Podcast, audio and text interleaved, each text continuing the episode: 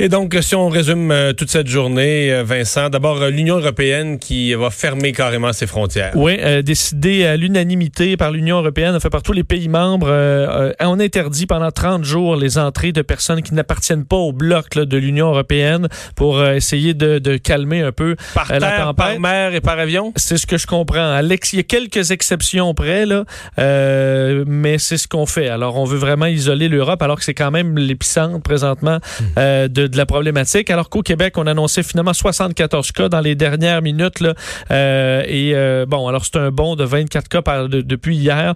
On verra demain parce que cette tendance-là est quand même très importante euh, à suivre. Alors que dans le monde, dans les chiffres, c'est encore très inquiétant, dépendamment d'où l'on se trouve. Fais-nous un peu le bilan des, des, montées dans différents pays. Hein. Les pays les plus touchés là, en termes de hausse quotidienne, numéro un, très clairement, c'est l'Italie, avec 3500 nouveaux cas, plus de 345 morts. Ça, c'est par jour. Alors, on est rendu à plus de 31 000 cas en Italie. Euh, hausse de cas. L'Allemagne a un bond spectaculaire aujourd'hui de plus de 2000 cas. faut dire que c'est un des pays où le taux de mortalité est le plus bas. Par contre, on a encore 24, seulement 24 morts sur près de 10 000 cas. Euh, alors, le système suffit encore en Allemagne, mais pour combien de temps avec cette hausse de cas si spectaculaire?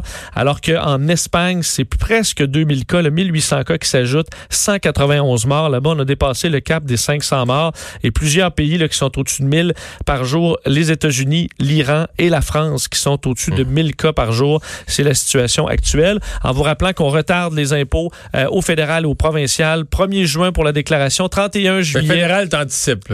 Ça va être annoncé demain. Ben, on a dit qu'on allait emboîter le pas. on va donner les détails demain.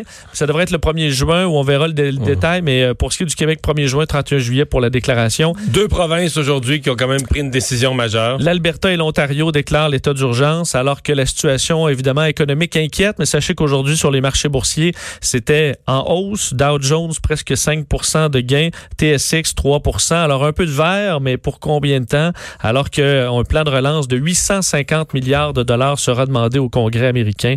Un immense plan, donc, euh, qui devrait peut-être aider, mais est-ce que ce sera suffisant? Alors voilà pour cette euh, journée euh, qui est pas finie. Remarquez, il y a des nouvelles euh, jusque tard le soir. on va avoir dans quelques instants, parce que vous avez peut-être vu qu'on a changé notre programmation.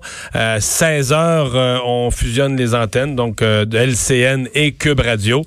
vous aurez donc l'émission spéciale à LCN à 16 heures. Et moi, je vais être avec Paul Larocque immédiatement pour discuter. On s'arrête.